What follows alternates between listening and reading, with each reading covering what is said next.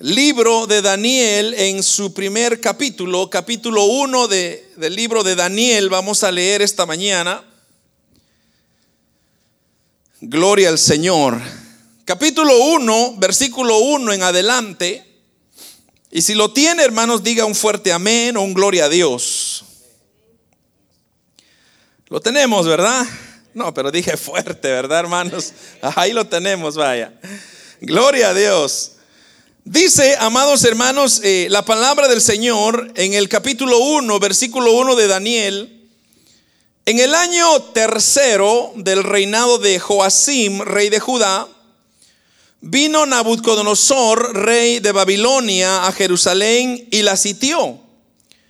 Y el Señor entregó en sus manos a Joacim, rey de Judá, y parte de los utensilios de la casa de Dios y los trajo a la tierra de Sinar, a la casa de su Dios, y colocó los utensilios en la casa del tesoro de su Dios. Y dijo el rey a Aspenas, jefe de los eunucos, que trajese de los hijos de Israel del linaje real de los príncipes, muchachos en quienes no hubiese tacha alguna, de buen parecer, enseñados en toda sabiduría, sabios en ciencia y de buen entendimiento, e idóneos para estar en el palacio del rey, y que les enseñase las letras y la lengua de los caldeos. Y les señaló el rey ración para cada día de la provisión de la comida del rey y del vino que él bebía, bebía y que los criase tres años para que al fin de ellos se presentasen delante del rey. Entre estos estaba Daniel, Ananías, Misael y Azarías, hijo de, hijo de los hijos de Judá. Y a estos el jefe de los eunucos puso nombres. Puso a Daniel Belsasar, a Ananías Sadrach, a Misael Mesac y a Azarías Abednego. Y Daniel propuso en su corazón no contaminarse con la porción de la comida del rey, ni con el vino que él bebía. Pidió por tanto al jefe de los eunucos que no se le obligase a contaminarse. Y puso Dios a Daniel en gracia, en buena voluntad con el jefe de los eunucos. Y dijo el jefe de los eunucos a Daniel, temo a mi señor el rey que señaló vuestra comida y vuestra bebida. Pues luego que Él vea vuestros rostros más pálidos que los de los muchachos, que son semejantes a vosotros, condenaréis para con el rey mi cabeza. Y entonces dijo Daniel a Melzar, que estaba puesto por jefe de los eunucos sobre Daniel, Ananías, Misael y Azarías, te ruego que hagas la prueba con tus siervos por diez días y nos den legumbres a comer y agua a beber. Compara luego nuestros rostros con los rostros de los muchachos que comen de la ración del rey, de la comida del rey, y haz después con tus siervos según veas. Y consintió pues con ellos en esto y probó con ellos diez días. Y al cabo de los diez días pareció el rostro de ellos mejor y más robusto que el de los otros muchachos que comían de la porción de la comida del rey. Así pues, Melzar se llevaba la porción de la comida de ellos y el vino que bebían de beber y les daba legumbres. A estos cuatro muchachos Dios les dio conocimiento e inteligencia y en todas las letras y ciencias, y Daniel tuvo entendimiento en toda visión y sueños. Y pasados pues los días, al fin de los cuales había dicho el rey que los trajesen, el jefe de los eunucos los trajo delante de Nabucodonosor, y el rey habló con ellos, y no fueron hallados entre todos ellos otros como Daniel, Ananías, Misael y Azarías Así pues estuvieron delante del rey y en todo asunto de sabiduría e inteligencia que el rey les consultó, los halló diez veces mejores que todos los magos y astrólogos que había en todo el reino. Y continuó Daniel hasta el año primero del rey Ciro. Amén. Pueden sentarse, hermanos, un poco larga la lectura, pero por si usted no había leído nada toda la semana, ya leyó un poco. Amén. Vamos a hacerlo más seguido, ¿verdad, hermanos? Gloria a Dios.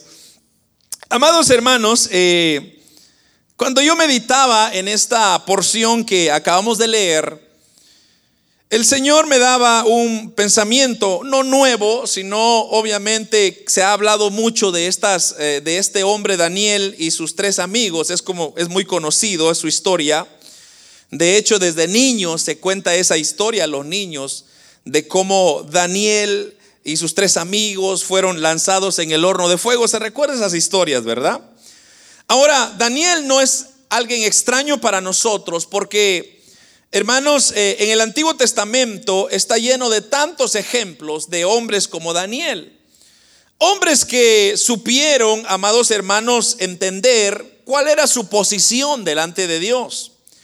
Tenemos, por ejemplo, hombres como José. Se recuerdan el libro de Génesis, donde el Señor habla de la vida de José, como José, hermanos, se mantuvo fiel a Dios y Dios lo honró delante de todo o en todo lugar que él se relacionaba. José siempre tenía éxito.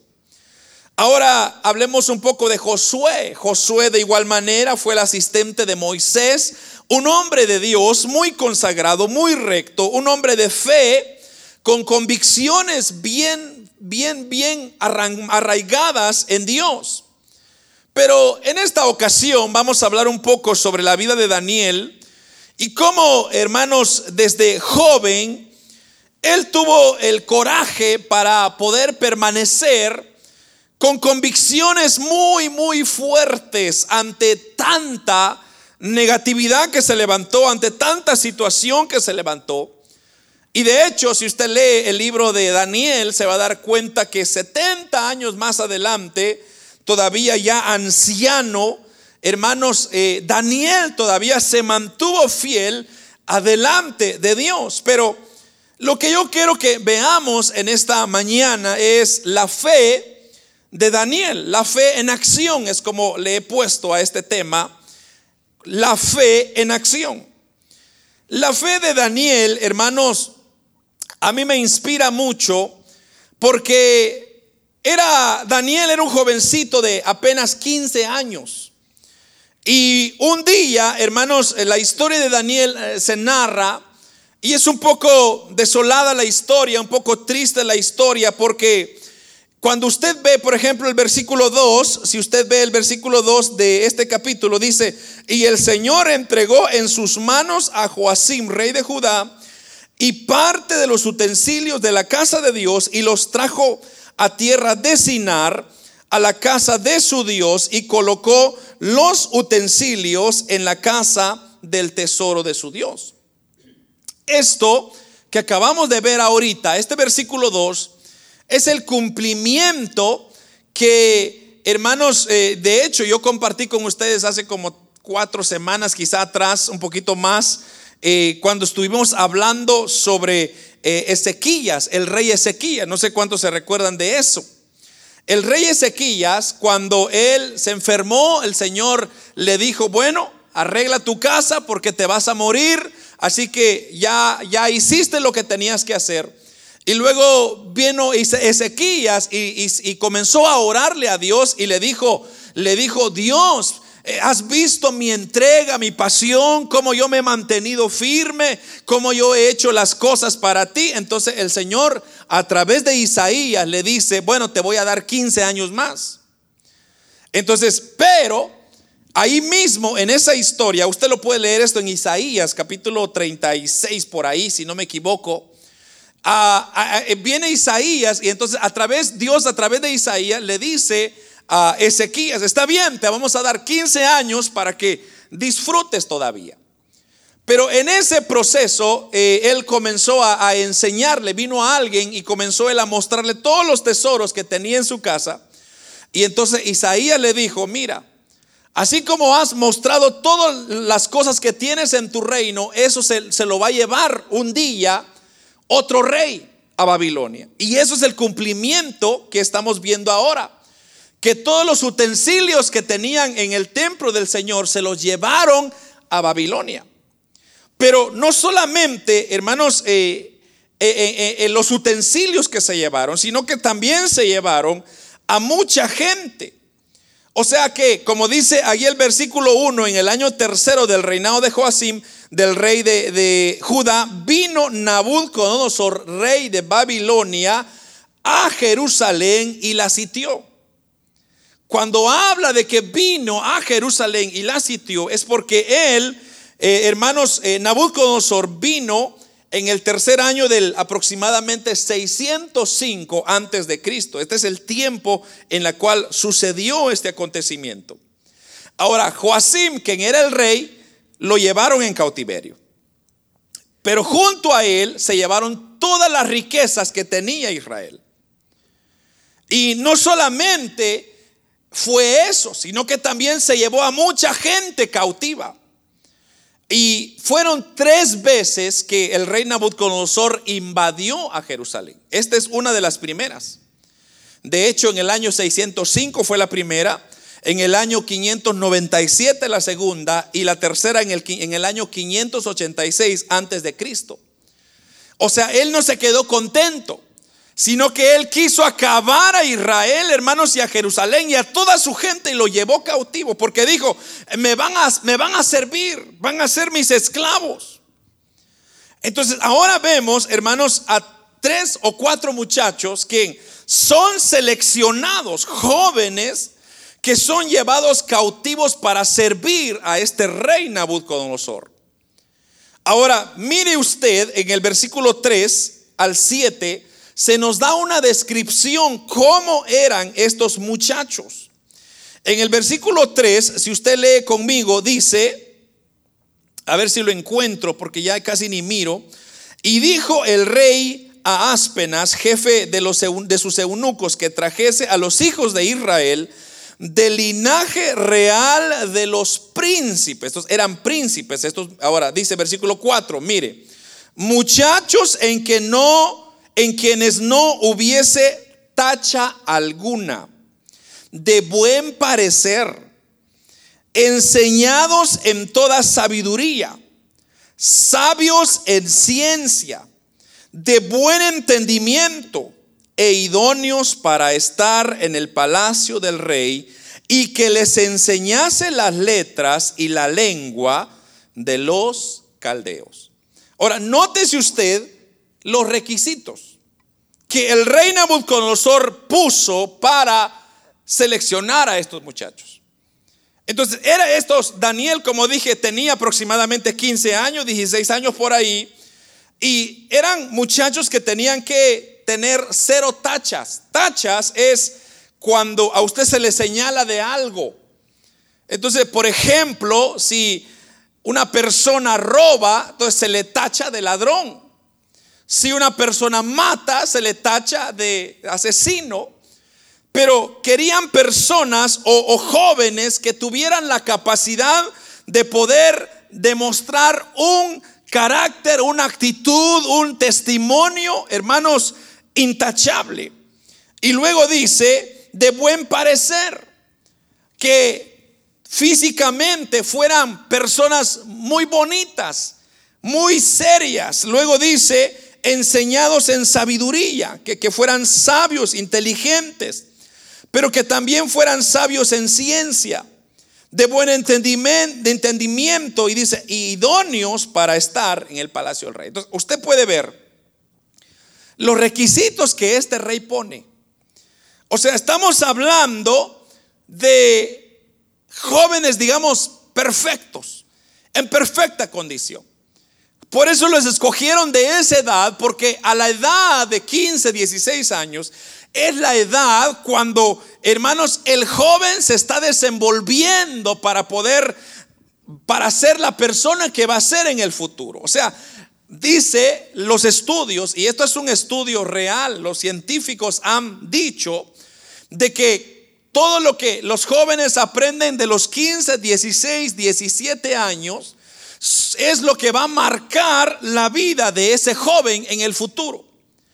Entonces, si el joven es instruido y es corregido y es enseñado a hacer lo bueno, ese joven va a ser bueno en el futuro.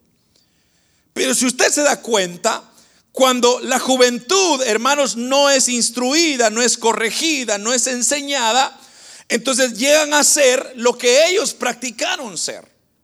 No sé si me doy a entender. Pero la idea es de que hay una etapa en la vida del hombre cuando usted tiene que aprender y aprovechar esos años. Entonces, ahora, el rey Nabucodonosor lo que quería, o los babilonios tenían una, una tradición, y era que ellos querían asegurarse de que toda persona que perteneciese a Babilonia fueran personas que que, fueran instruidas en cómo adorar a sus dioses, cómo eh, entender sus lenguas, cómo, eh, hermanos, vivir sus tradiciones y ellos se lo metían a cuesta de lo que fuese. Ahora, ¿qué mejor que agarrar cuatro jóvenes y decir, vamos a usar estos para que influencien en su gente? Entonces, el plan de Nabucodonosor era agarrar a estos cuatro muchachos, instruirles en, en su idioma, en su ciencia, en su sabiduría, para luego ellos influenciar en su sociedad. Entonces, es como un ejemplo quizá más práctico, trayéndolo a nuestro día. Es como que agarraran a cuatro jóvenes de nuestra iglesia y les dijeran, bueno, vamos a meterle a estos jóvenes nuestras ideas y luego ellos se van a asegurar de que sus padres, sus hermanos, sus familias vengan y sigan ese ejemplo. Entonces, ahora, ¿a qué voy con todo esto? Voy a que, hermanos, estamos en un mundo donde el mundo quiere de igual manera influenciarnos a nosotros quiere como que cambiarnos y borrarnos o cambiarnos el cassette para decir, no busques a Dios, no te acerques a Dios, tú no necesitas a Dios, disfruta tu vida porque estás joven, porque tienes vida. Aprovecha a hacer cosas ahora porque ya después busca a Dios cuando ya estés viejito. Ahora, ¿qué sucede cuando tenemos ese tipo de mentalidad? Lo que sucede es que cuando usted no aprovecha buscar a Dios de joven, le va a costar buscar a Dios cuando sea más anciano o más adulto. ¿Por qué? Porque cuando la vida golpea, cuando la vida viene a nosotros y nos, y nos impone una forma de hacer las cosas, es difícil cambiar. Pero no es tanto eso lo que yo quiero concentrarme, sino veamos viendo qué más sucedió. Versículo 5.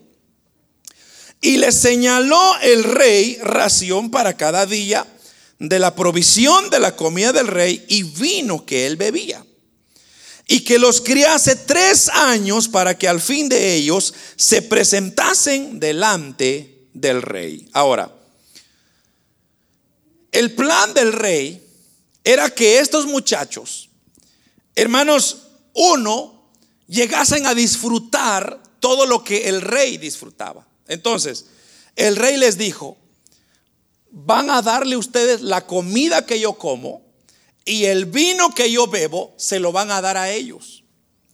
Porque se creía en aquel entonces que, hermanos, esas comidas, esos manjares que ellos comían, eh, les daba vida, los mantenía, les daban años. Entonces, Nabucodonosor una vez más quería asegurarse de que estos jóvenes fueran cambiados en su estilo, en su forma de ser. Y qué mejor que ganárselos con la, comida. Ahora, yo le digo a usted, ¿a quién no le gusta comer, hermano? ¿Hay alguien aquí que no le gusta la comida? ¿Hay alguien acá que no le gusta comer bien? Yo creo que todos. Pero nótese usted los, el orden de cómo va Nabucodonosor ganándose a estos jóvenes. El orden es, primero, no los vamos a presionar. Y es que tenemos que entender algo, hermanos. Los babilonios, ellos eran un imperio grandísimo en su época. Pero dice la Biblia que ellos tenían algo. Y es que ellos querían cambiarle la mente a las personas. O sea, es como que, por ejemplo, Canadá, ¿verdad? Usted vino de, El Salvador, de Guatemala, de México y vino usted acá. Y usted es un extraño porque usted conoce el español de, de su país. Y usted viene a Canadá y Canadá dice, o el Trudeau, ¿verdad? El Justin Trudeau se levanta y dice, bueno, a toda la gente inmigrante les vamos a enseñar y meterle a la fuerza el inglés, ¿verdad? porque aquí, hermano, ¿a, ¿a cuánto nos presionaron por aprender inglés? Nadie. Usted aprende inglés si quiere. Si no quiere, nadie lo presiona. Pero los babilonios no. Los babilonios decían, no, no, no, usted está aquí en Babilonia y tiene que aprender todas las tradiciones caldeas. Todo lo que nosotros hacemos, incluyendo a adorar a nuestro Dios, ustedes tienen que adorar. O sea, ¿qué, qué implicaba eso?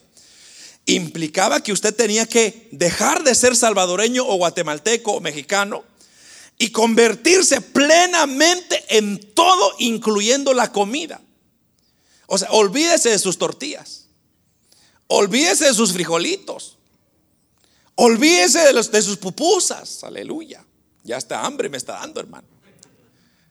Olvídese de todo eso. Porque aquí usted tiene que comer pan con jamón y un pedazo de, de un pedazo de tomate y, y unas cuantas verduras. Y ese es su lonche. Ahí va a comer. Eso es todo lo que va a comer. Y, mis frijoles, no, no, no, aquí no hay frijoles. Usted tiene que adaptarse porque se adapta.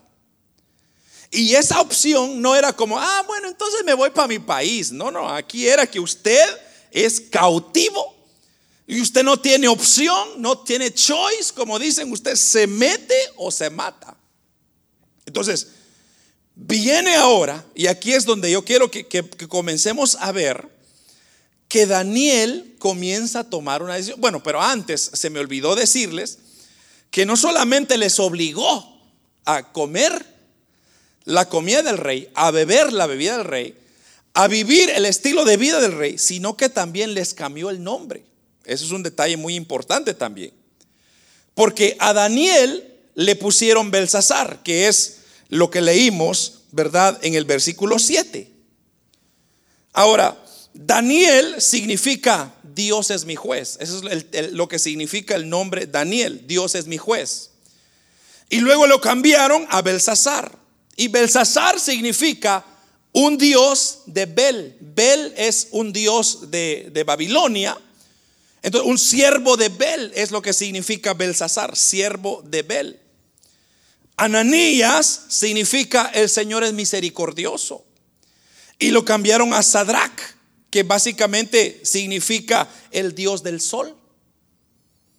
Eh, Misael significa quién es Dios. Y le pusieron Mesac, que quiere decir Dios de la luna. Y el último, quien es Azarías, Azarías significa Señor eh, es mi ayuda. Y, y le pusieron Abednego, que es básicamente siervo de Nebo. Nebo es otro rey. Entonces, usted está viendo cómo Babilonia quería cambiar, como dije, no solamente su comida, no solamente su religión, sino que quería cambiar su nombre. Y el nombre era muy importante en el antiguo tiempo.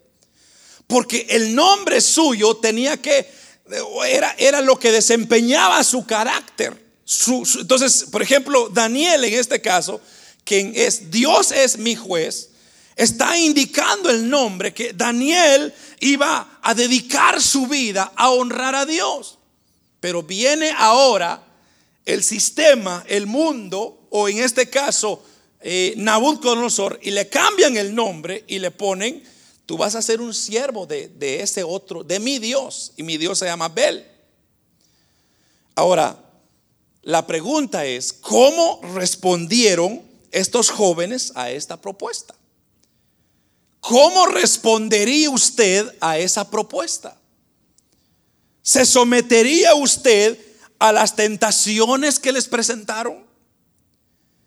¿Se, se rendiría usted excusándose, diciendo, bueno, soy joven, tengo vida, yo tomo mis propias decisiones, así que yo decido hacer esto. ¿Cómo reaccionaría usted ante una propuesta como esta? Y aquí es donde yo le quería decir que Daniel toma una buena decisión. Y esa decisión, y esto es para marcar en el versículo 8, porque el versículo 8, mire lo que dice, y Daniel propuso en su corazón que no contaminarse con la porción de la comida del rey, ni con el vino que él bebía. Por lo tanto, le pidió al jefe de los eunucos que no se le obligase contaminarse. Eso, hermano, es para señalar, para marcarlo ahí. ¿Por qué? Porque un jovencito de 15 años se toma una decisión de proponerse en su corazón no contaminarse. Cuando hablamos de, de proponerse, estamos hablando de tomar un compromiso. Un compromiso, hacer un compromiso es algo que se escucha muy raramente hoy en día tanto en jóvenes como en adultos. Ya no hay compromiso. Lo que le hace falta a esta sociedad es un compromiso.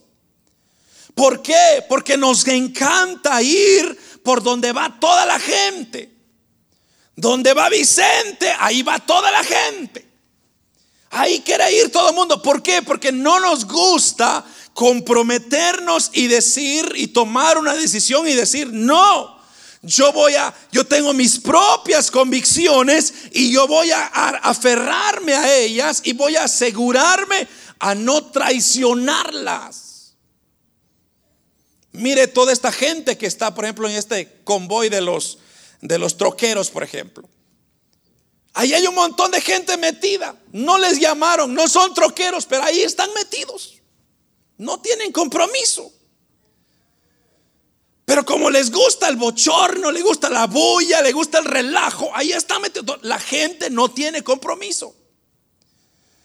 Y yo quiero decirles, amados hermanos, una vida de cristianismo sin compromiso, déjeme decirles, no es vida. Si usted no se compromete a guardar su integridad en este mundo, déjeme decirle que no va a terminar bien. Porque Daniel propuso en su corazón. O sea, nadie obligó a Daniel. Dios no vino y le dijo, mira Daniel, te, voy a matar, rey, te voy a matar si no te, si no te pones firme. No. Daniel tenía convicciones. ¿Cuáles eran las convicciones de Daniel? Lo que sus padres le habían enseñado allá en Jerusalén. Y los padres de Daniel le habían enseñado que solamente se tenía que adorar a un Dios y ese es Jehová de los ejércitos y solo a Él hemos de adorar. Entonces, aunque te quieran cambiar el nombre, aunque te quieran hacer lo que quieran, tú vas a mantener tu compromiso. Eso es lo que le enseñaron a Daniel. No te vayas a contaminar. Porque, ¿por qué digo esto, hermano? Porque hay mucha gente que cambia muy fácilmente sus compromisos. Yo conozco personas que inclusive son latinos, están hablando español. De hecho, una vez fuimos a, comprar unas flores ahí por una, una de esas nurseries, no sé cómo se llama, nurserías en español, no creo que es nurserías, ¿verdad? Y, y esta, ¿nurserías es? Viveros, a un vivero exactamente. Entonces, fuimos a un vivero y dice mi esposa, ahí está, hay dos señoras hablando español. Y dice mi esposa, voy a invitarles a la iglesia, tal vez puedan, quieran ir. Y va mi esposa y, le dice, mire, yo escuché que ustedes hablan español, pues yo solo quiero entregarles una invitación cuando ustedes quieran, sin compromiso. Y dijo la señora, oh, I'm sorry, I cannot, I cannot understand you. Y dice mi esposa, pero si ustedes acaban de hablar español, Y se, tiene la tortilla en la cara. O sea, I'm sorry, I don't know, yo, me English only. Digo, qué, qué triste. Es pretender ser alguien que uno no es. Qué triste es decir o sentir, hermanos, vergüenza de ser quien uno es. ¿Eso está serio? Las personas así están hoy en día. No, no hablan español porque piensan que les dan vergüenza. Pero amados hermanos, no hay nada de, de, vergüenza en decir que somos hermanos, quizá venimos de un país pobre, sí, es cierto, tal vez nuestro pasado no es el excelente, pero gracias a Dios estamos en un lugar bien. ¿Por qué me voy a sentir yo mal de eso? ¿Por qué me voy a avergonzar yo de mis raíces? ¿Por qué me voy a avergonzar de dónde vengo? Y así hay personas. Tan solo salen de su país, hermano. Aquí vienen. Se llamaban José, ahora de, Joe. Aquí se llaman Joe. Allá se llamaban Felipe, aquí se llaman Philip. My name is Philip. Se cambian nombre. ¿A quién queremos pretender? ¿A qué, ¿Por qué queremos cambiar? ¿Por qué? Porque el mundo ya no tiene compromiso. La gente ya no tiene compromiso. Y aquí nos está enseñando un muchacho de 15 años. Él propuso en su corazón. Es decir, se comprometió con Dios. Aunque todo el gobierno que estaba presente, que eran los babilonios, estaban en su contra, él no se echó para atrás. Sino más bien, él se para firme en su convicción. ¿Y cuál era su convicción? No contaminarse con la comida del rey. Porque la comida que le daban al rey, ¿sabe qué hacían primero? Los cocineros cocinaban todos los manjares que tenían que darle al rey.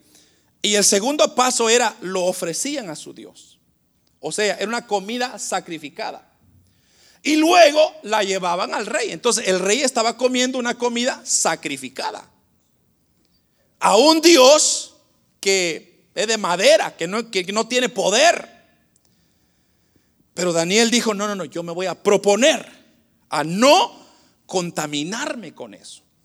Aunque la voy a ver difícil, aunque posiblemente me van a encarcelar, aunque posiblemente voy a perder la vida, pero él tenía compromiso.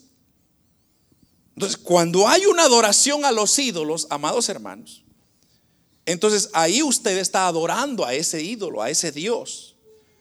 Y de hecho, Primera de Corintios, capítulo 10, versículo 20 al 22, el apóstol Pablo nos dice algo al respecto. Mire lo que dice Primera de Corintios 10, 20. No, sino que cuando ellos ofrecen sacrificios, lo hacen para los demonios, no para Dios. Y no quiero que ustedes entren en comunión con los demonios. No pueden beber de la copa del Señor y también la copa de los demonios. No pueden participar de la mesa del Señor y también de la mesa de los demonios. ¿O vamos a, provocar a celos al Señor? ¿Somos acaso más fuertes que Él? Eso es lo que está hablando el apóstol Pablo en 1 Corintios. Cuando hay un sacrificio, de alimento a otros dioses, ahí se está adorando a los demonios. Y usted sabe que nosotros no adoramos a los demonios, adoramos al Dios Todopoderoso. Ahora la pregunta es, ¿cómo se mantuvo Daniel fiel a su compromiso? ¿Qué fue lo que él hizo? Hay varias cosas que yo encontré acá. Mire pues, primero, Daniel en el versículo 8, en la parte, la segunda parte del versículo 8, mire, dice, bueno, leámoslo todo y luego le digo dónde está. Y Daniel propuso en su corazón no contaminarse con la porción de la comida del rey ni con el vino que él bebía. Segunda parte, dice, pidió por lo tanto al jefe de los eunucos que no se le obligase a contaminarse. ¿Qué dijo? Pidió. Esta, él lo hizo cortésmente. Tome, cuenta que él pidió, no exigió, sino que Él respetó primeramente la autoridad que estaba sobre él, que era una autoridad que no era cristiana, pero igual era una autoridad. Entonces, él no exigió, él no dijo, yo soy cristiano acá y ustedes me tienen que respetar, sí o sí. No. Él le dijo, mira, disculpa, perdón. Así es lo que dice. Pidió, por lo tanto, al jefe de los eunucos. Por favor, te pido que, que no me obligues. Cortesía. Segundo, en el versículo 9 encontramos otro. Versículo 9, mira lo que dice. Y puso y puso Dios a Daniel en gracia y en buena voluntad con el jefe de los eunucos. Entonces, pidió o hizo con la ayuda de Dios, lo hizo con el respaldo de Dios.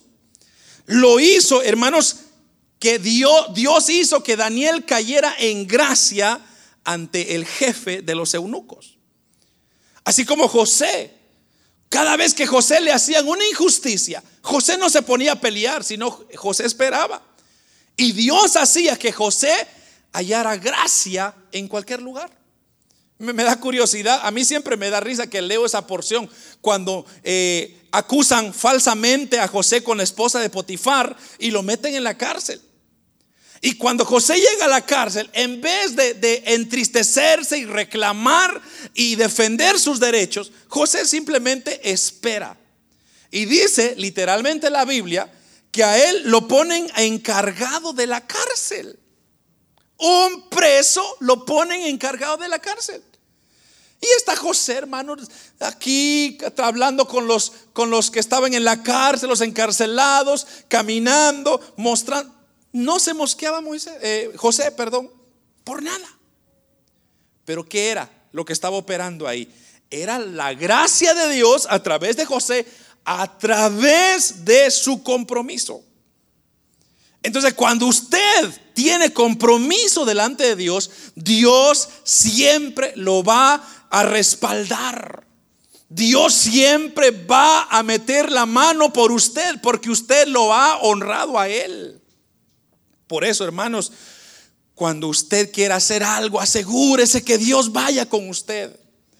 Cuando usted quiere tomar una decisión, asegúrese que Dios vaya con usted. ¿Por qué? Porque Dios siempre meterá su mano para ayudarnos. Cuando usted no incluye a Dios, déjeme decirle que va a hacer Dios. Se va a quedar con los brazos cruzados porque usted no contó con Él. Daniel era exactamente lo que estaba haciendo. Dios, Daniel propuso en su corazón y Dios lo respaldó. Entonces, lo hizo cortésmente. Segundo, buscó la ayuda de Dios. Tercero, lo hizo a través de una persistencia. Mira el versículo 10, versículo 10 y 11. Y dijo el jefe de los eunucos a Daniel, temo a mi señor el rey, y señaló vuestra comida y vuestra bebida, pues lo hago, pues luego que él vea vuestro rostro más pálido de los que, que los otros muchachos que son semejantes a vosotros, entonces van a condenar el rey mi cabeza. Pero mira el versículo 11, insiste. Entonces le dijo Daniel a Melzar, que estaba puesto por el jefe de los eunucos sobre Daniel, Ananías, Misael, te ruego, versículo 12, que hagas la prueba con tus siervos. Entonces, ahí está, ¿qué está operando ahí? Y ese era el, tema que, que a mí me llamaba la atención de todo esto. ¿Qué es lo que está operando en la vida de Daniel en este momento? Es la fe. La fe, amados hermanos, va a ser probada. Nuestra fe va a ser probada en cualquier momento. Si usted no ha sido probado, va a ser probado. Eso es parte de la vida cristiana. Usted va a pasar una prueba y ahí se va a probar su fe. ¿En quién usted ha creído? Si usted no tiene fe, usted fácilmente se va a dar por vencido. Fácilmente va a dar su brazo a torcer fácilmente va a cambiar sus tradiciones. Fácilmente va a dejar ser quien es usted, porque el mundo así es. El mundo lo que le dice es, hazte así, hazte acá, eh, ahora cámbiate así, peínate ahora así, ahora ponte así. El mundo nos anda dictando qué tenemos que hacer. Más con la juventud. Si hoy la moda es eh, jeans rotos, pues todo mundo anda con sus jeans rotos. Y hermanos, ¿cómo cobran tan caro? Mejor démelo a mí, yo se los corto, hombre. Cobro barato. Pero todos queremos hacer así. Entonces, si el mundo dice, el, el rapes el pelo, todo mundo se rapa el pelo. Y nadie se pregunta por qué. Nadie se para y decir, bueno, momento, ¿por qué tengo yo que hacer lo que todo mundo me dice? Oh, ponte una de marca, si no, no, no eres, no eres un ser humano. Perdón. ¿Quién es usted para decirme cómo tengo? Porque así hemos hecho, hermano. Y, y Satanás se ha gozado en eso. Que Satanás tiene al mundo a su antojo. Lo mueve para acá, lo mueve para allá. Y por eso el mundo está como está. Pero lo que nosotros necesitamos es pararnos firmes, hermanos. Pararnos fieles. Si usted tiene una revelación de Dios a su vida, déjeme decirle que usted no es cualquier cosa. Usted es un hijo especial de Dios, un cuidado, una creación especial que Dios quiere que se mantenga firme delante de tanta oposición. Aunque el mundo le diga, te ves feo, eres aquí, eres allá, usted diga, no me importa, yo estoy aquí para agradar a mi único Dios que dio su vida por mí en la cruz. Eso es todo. Daniel, ese era lo que estaba haciendo. Daniel le pide, por favor, te pido, su fe estaba siendo probada. Y cada uno de nosotros vamos a, a ser probados en algún momento. Entonces, vino Daniel y le pidió al mayordomo y le dijo, y, le dijo con sus tres amigos, le dijo, solo dame agua y verduras por diez días. Agua y verduras por diez días. Así le dijo, versículo 12, te ruego que hagas la prueba con tu siervo por diez días y nos den legumbres a comer y aguas a beber. Legumbres son verduras. Y si quiere, pueden poner ese versículo en la NBI, ahí mismo está claro. Pero lo, que yo quiero que usted vea es que dice que él propuso en su corazón. Ahora, veamos un poquito entonces ese valor que cobró la fe y cuáles son sus resultados cuando usted se propone honrar a Dios. Y, y, eso lo vemos en el versículo 15 y el versículo 16. Entonces, mire lo que pasa. A cabo de 10 días, pareció el rostro de ellos mejor y más robusto que el de los otros muchachos que comían de la porción de la comida del rey. Entonces, dejamos ahí por un momento. vemos el resultado de la fe que ellos creyeron. Ahora, yo le digo a usted, hermano, ¿cómo es posible? Si vamos a hacer una comparación de comidas, el rey comía de lo mejor, porque a él le daban lo mejor. Y luego tenemos por esta otra mesa verduras y agua. La comparación, ¿cómo es que las verduras y las aguas pueden superar los manjares del rey? Ah, en lo humano no tiene sentido, no se puede. O sea, logísticamente, viendo, no, no, no se puede comprender cómo verduras y agua puede ser mejor a una persona que los manjares que el rey que el rey promete. ¿qué pasó? ¿Cuál es la diferencia? Es la fe, amados hermanos. Es la fe que él había puesto su fe, su confianza en un Dios que lo iba a respaldar siempre. O sea, no fueron las verduritas que lo pusieron hermoso a Daniel, fue la gracia de Dios, amados hermanos. Fue Dios quien trabajó en ellos. Fue Dios quien los puso más robustos, como dice la porción ahí. Y entonces ahí se comprueba de que cuando hay una obediencia, amados hermanos, a Dios, cuando usted trae su vida y la pone en las manos de Dios, es Dios quien se encarga de lo más mínimo detalle en su vida. Lo más mínimo. ¿No le ha parecido a usted curioso que mucha gente le dice, óigame, ¿y usted por qué se mira diferente? Usted dice, no, pues no sé, hoy me bañé. No, hombre, fuera de eso, yo lo veo diferente. ¿Por qué? Es que lo veo tranquilo, lo veo pacífico a usted. ¿Qué, tiene usted? Entonces, ah, pues no, yo soy cristiano nada más. Creo en Cristo, Él es mi paz. Pero ¿quién le cambia ese rostro? Es Cristo, es Dios. Pero vea usted un rostro que no tiene a Cristo. Está demacrado, acabado, arrugado, enfermo, desesperado, triste. Y por más pintura que se eche en la cara, siempre se va a ver feo. O fea. Pero un hijo de Dios, hermanos, puede estar feo como usted quiera, pero lleva una paz en su corazón. Tiene una confianza en Dios que esa persona se mueve tranquilo. Eso era Daniel. Daniel había conocido quién era Dios.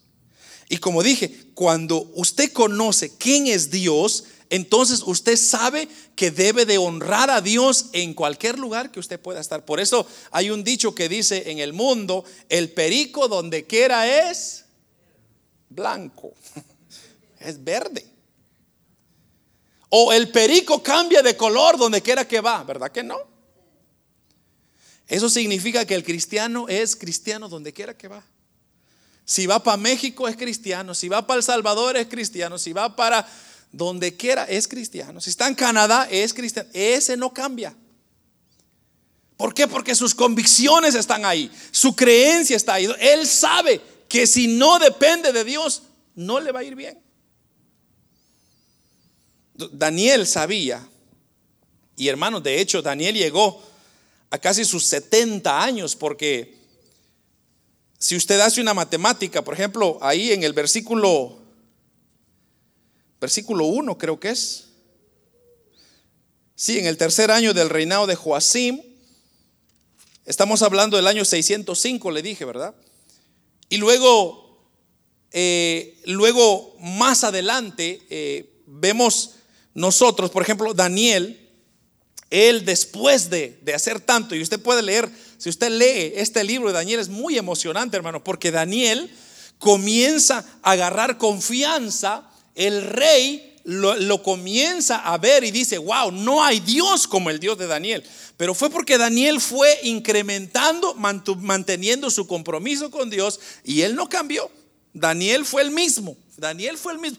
Pasaron 66 años porque en el año 539, hermanos, fue cuando el rey Ciro de Persia llegó y dice que Daniel ahí estaba reinando todavía. O sea, en el 539 menos 605 equivalen a 66 años por ahí, o sea, casi 70 años. Entonces, ese tiempo, ¿cómo se mantuvo el firme? 66 años, ¿cómo se mantuvo firme? Confiando en Dios. Qué maravilloso, hermanos. Un ejemplo de fe que cuando usted esté en sus peores momentos, no suelte la fe. Piense en Dios siempre. Crea que Dios le va a sacar adelante de cualquier cosa. No se preocupe, hermano, no ponga su fuerza en usted, en su conocimiento, en su sabiduría, porque imagínese usted que Daniel hubiera dicho, ja, momento, soy 15 años. Y mire, y leamos los, y leamos los, los requisitos que ellos tenían. Imagínese, versículo 4. Imagínese Daniel diciendo, momento, yo soy un muchacho no tengo tacha, soy de buen parecer, estoy enseñado en sabiduría, soy sabio en ciencias y buen entendimiento, soy idóneo para estar en el palacio del rey y yo les voy a enseñar las letras también de los caldeos. Imagínense un Daniel así, hermano. Eh, ¿Quién sería un Daniel? Daniel orgulloso. Yo le pregunto a usted, ¿hay algo que usted encontró relacionado a usted en este en este versículo 4. Que usted pueda decir, yo lo tengo también. Por ejemplo, usted es una persona sin tacha, de buen parecer tal vez, ¿verdad, hermanos? Todos nos vemos bien parecer. ¿Alguien aquí sabio o enseñado en sabiduría? ¿Alguien que es sabio en ciencia? ¿Alguien que sabe buen entendimiento? ¿Alguien que pueda servir en el palacio del rey? ¿Verdad que nada? Entonces, la pregunta es, ¿cómo es que Dios nos amó a nosotros? Porque si usted hace una comparación, Daniel y yo, no hombre hermano, Daniel la lleva de ganar, yo ya perdí, ya estoy descalificado. Pero gracias a Dios que no se fijó en eso. O sea, Dios no se fijó en qué inteligente soy, qué astuto soy, qué, cuánto dinero tengo, qué, qué sabio soy para tomar decisiones. No se fijó en nada de eso. Se fijó simplemente en mí, por quien yo soy. Y eso de que se fijó en mí, hermanos, eso, eso, de que se fijó en usted, eso, amados hermanos, es el privilegio más grande que el ser humano pueda tener en esta tierra. Porque no importó, imagínense Dios que hubiera dicho, yo voy a seleccionar solo a los canadienses y nadie más. Y entonces, ah, gracias a Dios que yo me hice canadiense, ¿verdad, hermano? No, pero usted viene de su país, usted es naturalizado acá. Oh, solo Israel y nadie más. Y estamos fuera, condenados. No. Dios dijo, yo te amo a ti, te amo a ti, te amo a ti, te amo a ti, te amo a ti, te amo a ti, te amo a ti. No me importa cómo eres, qué tienes. No importa de dónde vienes. No importa si ese eres aquí, eres allá. No, lo que a mí me importa es que yo te escogí a ti y yo te voy a amar a ti. Y como voy, voy a hacer eso, entonces lo más importante aquí es que tú me creas a mí. Eso es lo que Dios está diciendo. Que tengas fe, no pierdas la fe. Cómo tener éxito, amados hermanos, eh, en esta tierra. Cómo mantener nuestra fe y nuestro compromiso con el Señor en esta tierra. Sencillo. Hay que ser cortés como Daniel. Proverbios 15.1 dice, la respuesta amable calma el enojo, pero la agresiva echa leña al fuego. Segundo, busque a Dios. Sin Dios, cualquier esfuerzo, hermanos, es fracaso. ¿Sabe qué dice el Salmo 127, si no me equivoco? Salmo 127, 1, tal vez me lo pueden poner ahí. Salmo 127, 1 y 2. Mire, mire, me encanta este salmo. Si Jehová no edificare la casa, en vano trabajan los que la edifican. Y si Jehová no guardare la ciudad, en vano vele la guardia. Versículo 2. Por demás es que os levantéis de madrugada y vayáis tarde a reposar y que comáis pan de dolores, pues que a su amado dará Dios el sueño. Nótese usted, Está diciendo, ¿de qué sirve? Que usted se levante la mañana, se va tarde a trabajar o a dormir y, y hace aquí hace allá. ¿De qué sirve? Si el Señor no edifica la casa, en vano se esfuerzan los albañiles. Así dice la versión NBI. Si quiere, cámbiame la versión NBI, porque la NBI como que la explica un poquito más. Versículo 1, mire. Versículo 1, la NBI dice, si el Señor no edifica la casa, en vano se esfuerzan los albañiles. Si el Señor no cuida la ciudad, en vano hacen guardia los vigilantes. Y el versículo 2, para remachar, en vano madrugan ustedes y se acuestan muy tarde para comer un pan de fatigas, porque Dios concede el sueño a sus amados. Dios concede el sueño a sus amados. buscar la ayuda de Dios, hermanos, es, y si quiere le, doy otro versículo más, que este, este, versículo está más precioso todavía. Segunda de Crónicas 16, 9. En la NBI también, por favor. Eh, segunda de Crónicas 16, 9. Y esto para que usted se lo lleve, con la cual voy ya terminando. Pero mire, el Señor recorre, si es que no mal estoy, dice, el Señor recorre con su mirada toda la tierra. No sé si está por ahí. Segunda de Crónicas 16, 9. Bueno, aquí lo vamos a buscar. No aparece. El Señor recorre, ahí está, con su mirada toda la tierra. Mire esto. Y está listo para ayudar a quienes le son fieles. Pero de ahora en adelante tendrás guerra para que guerra pues actuaste como necio. Pero esta primera parte, el Señor recorre con su mirada toda la tierra y está listo para ayudar a quienes son fieles. O sea, si usted le es fiel a Dios, Dios está listo para ayudarlo. Dios está listo para socorrerlo. Dios está listo para darle ayuda que usted necesita. Ahora, tercero, sea persistente, como Daniel. La persistencia le va a llevar, hermanos, no, no se desanime. Si usted no fue tan fuerte la primera vez, no se desanime, siga adelante, levántese, desempólvese, sacúdese y diga, no, la próxima lo voy a hacer mejor. Sí, sí, voy a hacer mejor, voy a hacer mejor. Hoy, hoy se me salió una mala palabra, mañana voy a procurar ser mejor, voy a ser mejor.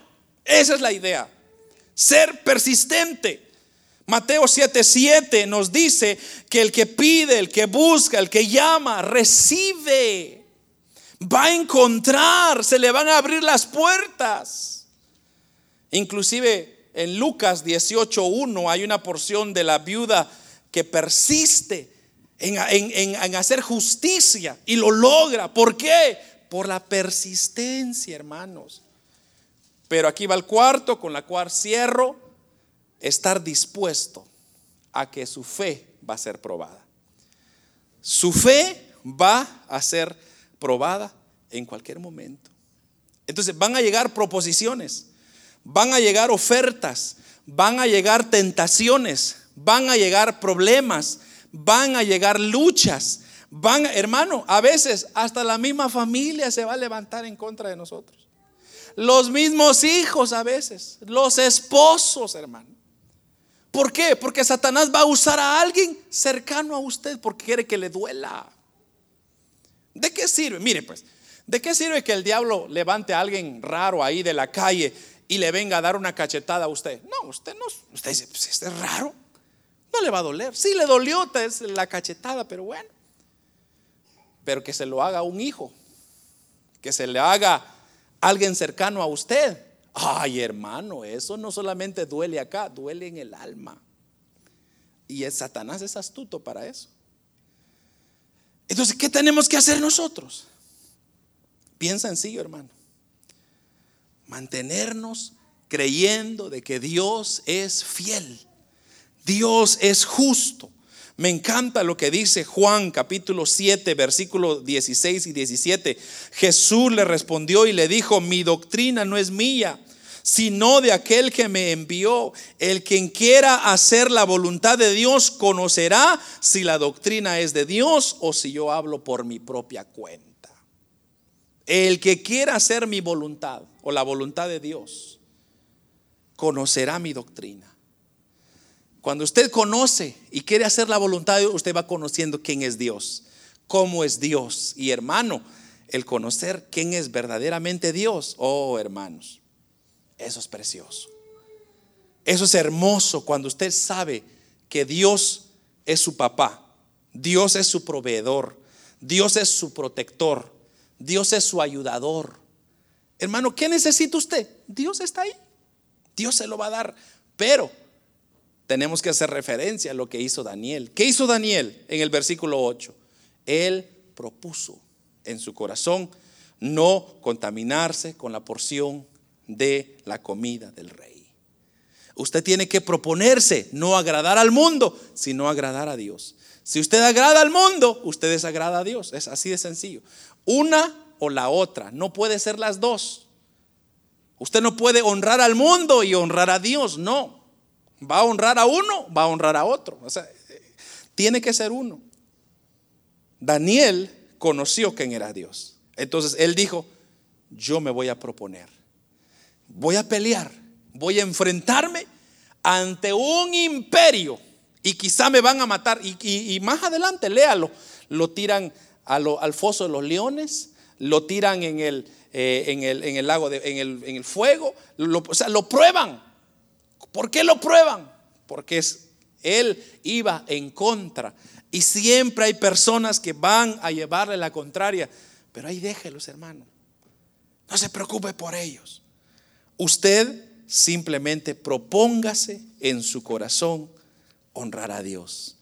¿Por qué? Porque Dios está buscando hombres de valor, mujeres de valor, hombres jóvenes, valientes, jóvenes que puedan decir, yo no me mezclo con el mundo, yo soy de Dios, yo soy propiedad de Cristo.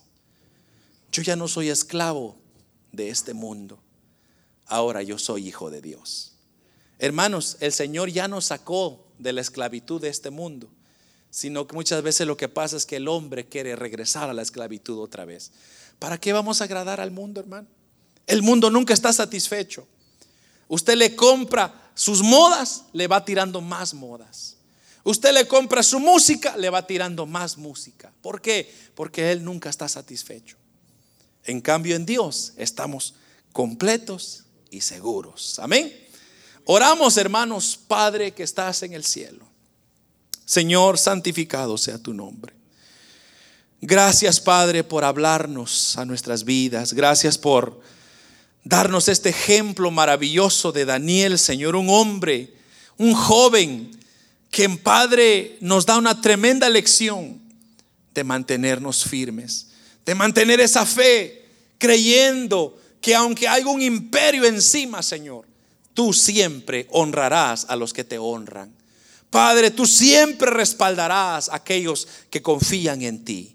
Aquellos que depositan su confianza en ti, tú nunca lo desprecias. Señor, gracias porque nos has escogido para cosas grandes. Gracias porque has hecho cosas maravillosas en medio nuestro. Yo voy a hacer un llamado, hermanos. Mantenga sus ojos cerrados por un segundo. Quizá hay personas que nos miran que no tienen a Cristo o que quieran reconciliarse con el Señor, para ustedes es esta invitación. Si usted quiere reconciliarse con el Señor, usted quiere aceptar a Cristo, usted dice, ya estoy cansado de seguir al mundo y sus decisiones, al mundo y sus locuras. Ya quiero obedecer a Dios.